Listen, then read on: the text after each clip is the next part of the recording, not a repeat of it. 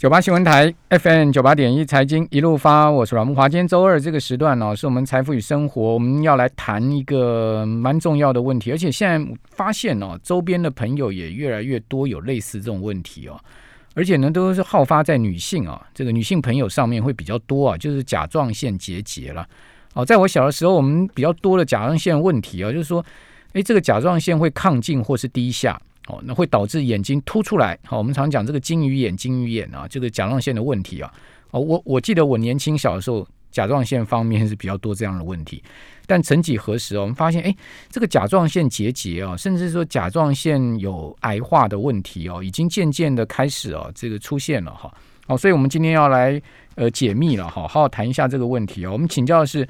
呃，中山医学大学附设医院影像部的主治医师，同时也是台湾甲状腺结节的权威医师郑凯仁郑医师，郑医师您好。郑呃，那个木华大哥以及线上的朋友，大家好，我是台中中山医学大学附设医院郑凯仁医师，啊，非常高兴有机会接受财经一路发那个阮木华大哥的。访问来跟大家谈一谈甲状腺结节的问题。是是，我们也很高兴能访问到您啊。就是说，因为现在目前这个问题开始越来越，我觉得好像越来越普遍了，对不对？没错，就像木瓦大哥讲的哦，其实您刚才已经提到一个重点，女性很常见啊。以我们台湾的资料来讲哦，甲状腺结节不管良性跟恶性，都是女生远比我们男生还要多啦，比例上大概是三比一啦。嗯。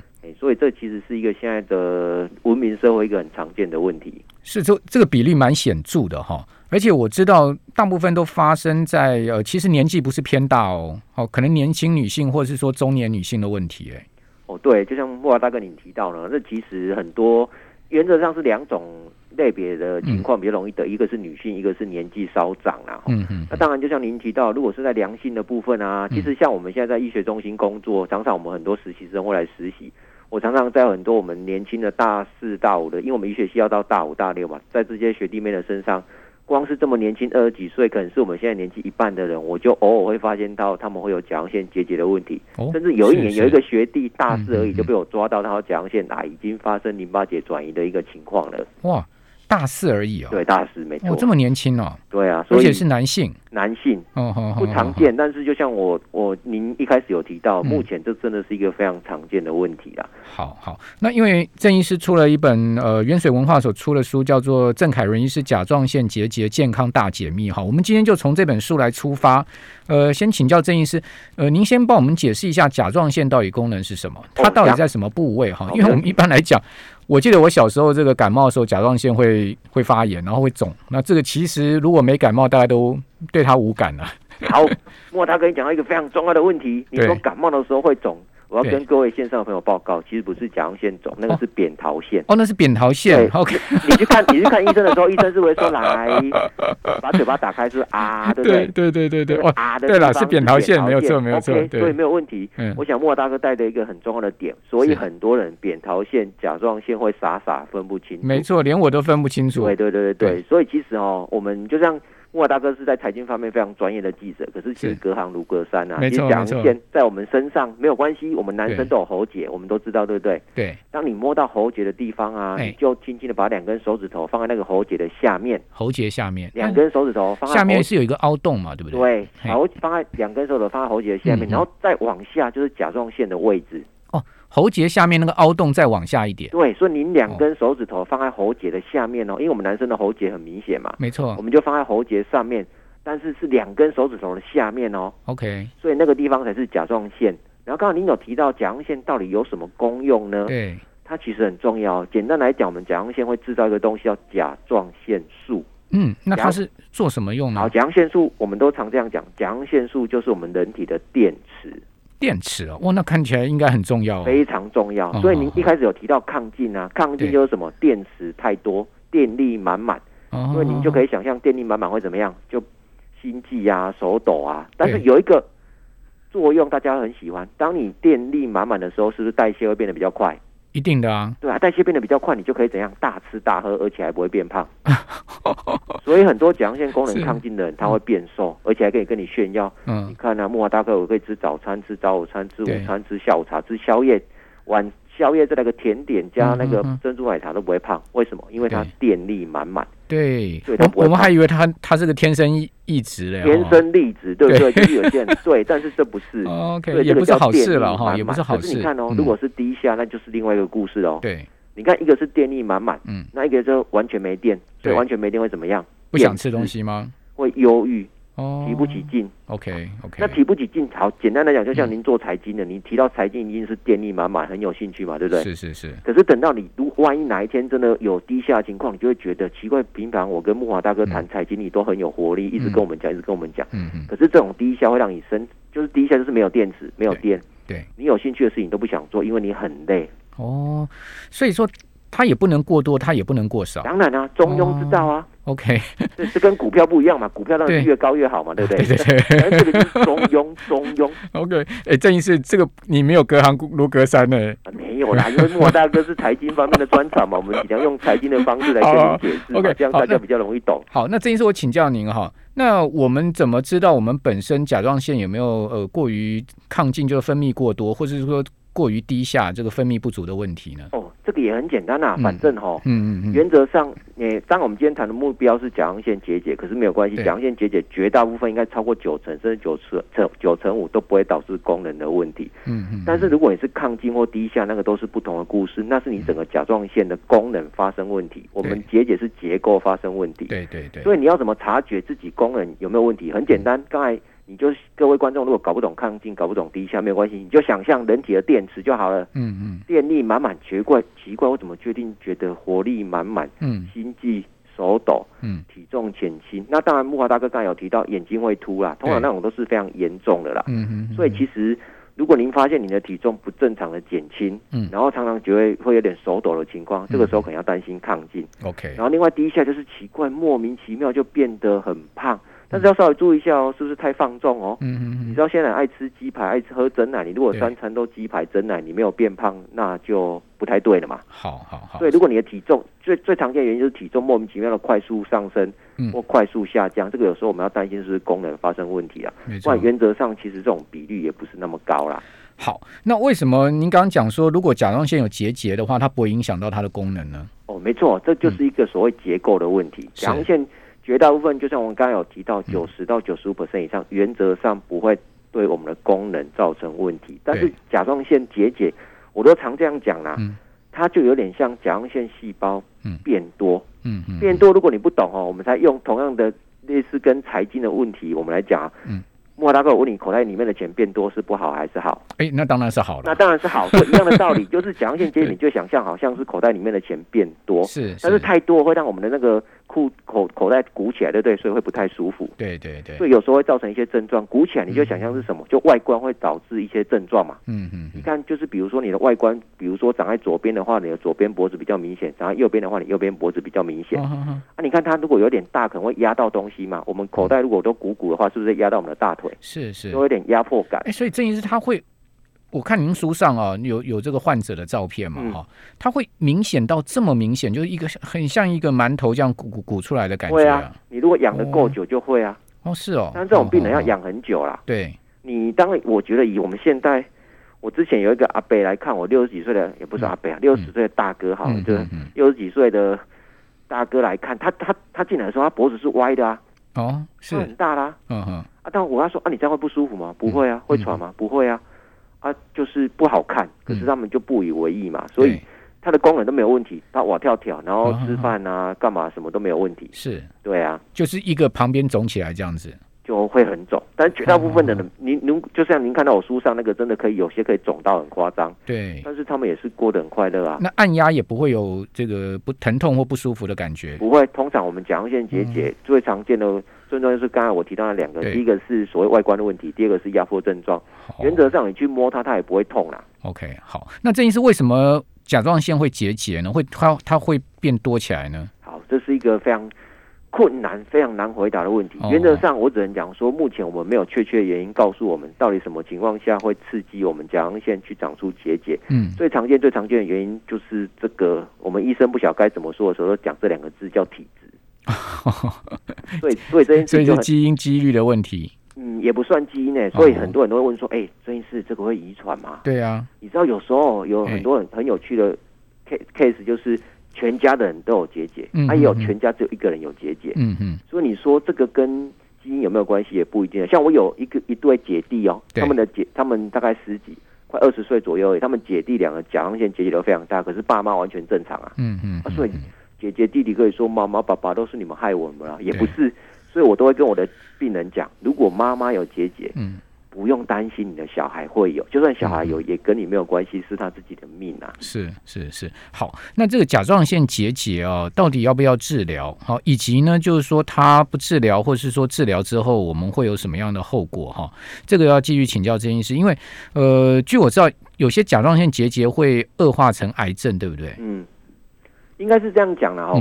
甲状腺结节，如果我们今天一个你有一个一公分、两公分、三公分，不管，如果是一开始一个完全良性的结节，对，要全部变成恶性的机会，原则上风险不大，不大。是我们担心什么？大大概几率是多少？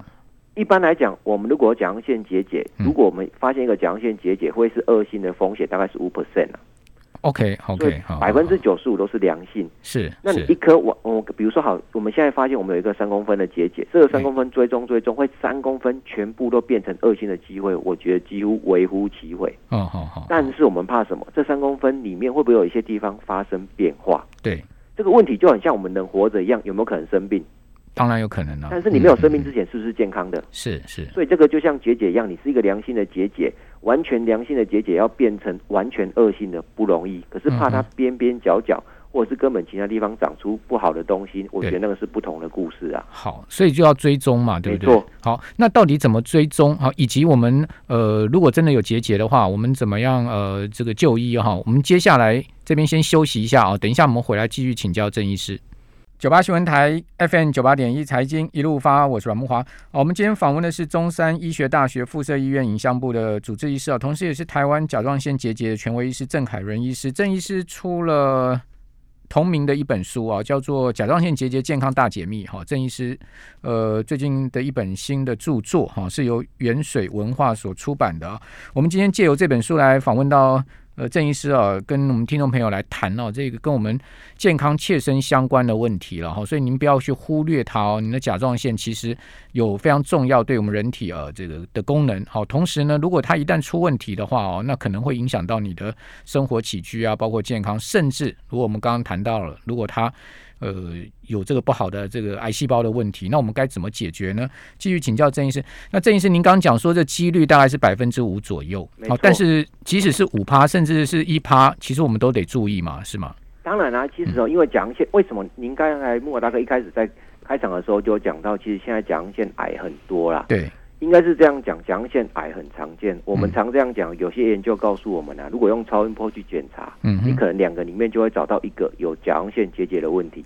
这么高的比率啊？对，所以你看这么高的比例，就算恶性比例不高，是五 percent 嘛。嗯哼。可是因为它的比率太高了，太常见了，所以就算只是五 percent，它的它它的分母很大。对，你乘起来它的量还是会很大。对，而且因为现在的人很重视健康，所以我们是不是常常会做体检？没错。啊，体检你就会三不五时，你就想要检啊，反正甲状腺超音波很快嘛，你也不用换衣服，你就把脖子露出来就好了。是是。所以你看哦，其实我的书里面有提到，我们大概在一九九零年的时候，我们台湾一年甲状腺癌的人数大概四百多个。是。到两千年的时候，两千多个。哎呀，到两千年应该是两千个。现在是二最新的癌症资料是二零一八年。对。是四千四百多个，哇，那是超过十倍了哈！诶，应该四百多到四千，也，将近开八倍多，八倍多。你像我们邻我们隔壁的韩国啊，哎，它过去十几二十年，它成长好像超过十，也是十几倍以上。美国大概是两三倍啦。所以其实当然是几个原因，可是因为现在文明的关系，大家就真的比较容易癌化。另外一个就是大家觉得可能还是检查比较盛行，大家对健康意识非常关注嘛。就算它不常见，可是因为它。分母太大了，所以你就算比例不高，你乘以很大的分母，你还是有很大的比例会被抓出来。好好好，那您刚刚讲说，呃，五趴的几率哈，那大体上有没有一些共同的特征呢？就是说会是这五趴的共同特征呢？好，我刚刚问到一个也非常重要的问题，我要跟各位线上的朋友讲哦，甲状腺癌最讨厌的事情就是它几乎没有什么症状，哦，它没有症状，癌症，所以我跟你讲，很多被诊断甲状腺癌的人的反应都一模一样。我没有任何症状，我怎么可能是癌症？是，而且这个东西这么小，对，所以现在就是我们都会抓到很多所谓早期的癌症。嗯嗯，所以很多人都他完全没有办法接受，我只是意外做一个体检，而且我脖子从来没有不舒服，我也没有大，我也没有肿，我也没有痛，你就说我是癌症，是真的吗？对，半信半疑了。对，半信半疑。或者说不想接受他，不想面对就。一旦我们诊断是癌症，我诊我有手头上有很多二十几岁年轻的弟弟妹妹是癌症，你知道那个就是对爸妈来讲是一个天大的打击，然后觉得小孩子这么哇跳跳，怎么可能会被诊断这种事情？所以其实还是会有这种情况发生啊。不过我我知道甲状腺癌它的存活率其实五年存活率其实蛮高的，对不对？哎，这个要跟大家报告一下，他不是讲五年存活率哦，因为一般我们讲起来有四大类型啊，我们讲最常见那个书里面有讲是乳突癌嘛，嗯嗯，乳突癌在台湾来讲大概是占九十 percent 以上了，嗯，然后另外五趴是跟他是兄弟的那个叫滤泡癌啊，这两个加起来就是九十五 percent 了，对，这两个癌哦不是看五年存活率，是看十年甚至看二十年，哦，所以它是更久哈，对，他们的治疗效果其实非常的好，OK。好，那它的存活率大概多少呢？不过十年、二十年的存活率大概多少？哦，这两个，如果你早期发现都超过九成以上，其实你治疗完你就跟正常人一样差不多。当然，你还是要补充一些药物来，那个不一样。可是你的，你看，我们讲说你治疗完你还可以活十年跟二十年。讲白点，我们现在在这个世界上，我们当然我们都很年轻，我们确定我们能够活十年。但是你要说这个百分比是多少，这个没有人讲得出来。可是以我们目前甲状腺癌，如果是滤泡癌或者是乳突癌的话，原则上我们都讲十年甚至是二十年的存活率都是超过九成以上了。OK，好，所以它不像胰脏癌这些那么可怕了哈。所以说，一旦听到自己有这样的问题的话，其实也不要太惊慌。对，没错。好，那郑医师怎么样？呃，怎么样发现？然后怎么样诊断治疗？到这个呃整个临床的过程会是什么？通常诊断最简单就是做超音波啦。我我也不建议各位朋友自己用去摸脖子啊。我跟你讲，那个都很难摸，而且我们现在很多早期癌症都是一公分或一公分不到。你也摸不出来了哈。你你你如果没办法想象一公分没有关系，各位线上的朋友或听众朋友，你就把你的小拇指举起来，小拇指那个指甲片就是一公分。OK，不是指节哦，对，不是你那个一节两节的指节，是你那个小小的指甲片，那个是一公分哦。是，所以你看你这个一公分藏在你的脖子里面，你摸得出来？我个人觉得不太可能。嗯，所以如果你有任何担心，就是做超音波。嗯，超音波完之后，我们医师会根据这个结节的大小跟形状，这边要跟大家强调，哦形状比大小还重要。嗯嗯，如果今天你的形状不规则，什么叫形状不规则？我用一个更简单的例子来跟大家说明：水球跟榴莲。哇大哥，你可以想象吗？水球的表面是怎样？平滑的，平滑的很好。啊，榴莲的表面呢？有那个突出物嘛？是是的嘛？对。所以，当你今天有一颗结节是一公分，可是它的外它的形状像榴莲，对。可是你有另外一颗结节三公分，它的形状像水球，我们要担心哪一颗？又又担心榴莲了，对，没错吼。所以你看莫大哥您非常的聪明，所以其实我们超音波就看两件事情：大小跟形状。对，当形状有问题的时候，我们要特别小心，这颗可能是不好的东西。那那如果都是像水球一样的话，我原则上不用太紧张。不过医学上我们要去诊断它是良性跟恶性，一般来讲我们会做一个动作叫穿刺。简单来讲，是拿一根针戳到这个结节里面去取出一些细胞来做检查。可是各位朋友听到不要觉得很恐怖，天哪！你把一根针插进我的脖子里面，你是要谋杀我吗？不是，那个那个针的大小就有点像我们抽血一样而已。所以我想，线上很多朋友应该去抽过血。对，那个血抽戳进去你手的。血管的时候你都没有昏倒了，只是说只是换一个地方戳到脖子而已，有点可怕，没有错。但是原则上这是一个非常安全的检查。OK，就一个探针进去，然后帮你做一些抽取一些细胞出来就对，没错。好，那呃抽取细胞出来会做判读，如果一旦是判读是良性的，我们该怎么处理？如果又是恶呃呃呃有这个可能是恶性的话，我们后续的处理步骤会是什么？好来。我跟大家报告一下，如果是恶性的，大概没什么好讲的，原则上都是以开刀为主啦。OK，那你如果现在小一公分以下，如果你不想开刀的话，就是郑医师的专长，就是所谓烧灼消红手术，那个很简单，就是拿一根针进去把它煮熟，它就不会长大了。OK，就是癌细胞你就把它消灭了。然后另外如果是良性的啊。还是要跟所有的朋友报告一下，如果你是良性的，我们还是没有办法排除。我刚才跟大家讲嘛，比如说你是一个三公分的结节，对，可是我们穿刺只有取模一小部分的细胞出来而已。所以最怕什么？最怕里面藏有一些小的恶性细胞。可是我们医生应该没有那么厉害了哈。比如说你有一个三公分的结节，里面只有一个零点二公分的恶性，我想我们应该抽不到。对，所以即使今天是良性的。报告结果，我们还是会跟病人讲说，我们还是没有办法完全排除里面藏有一些恶性的风险。嗯嗯。但是听到这样也不用太紧张，其实只要做一件事情，定期追踪就好了。大概几个月，或是半年，还是一年追踪一次呢？好，如果如果你。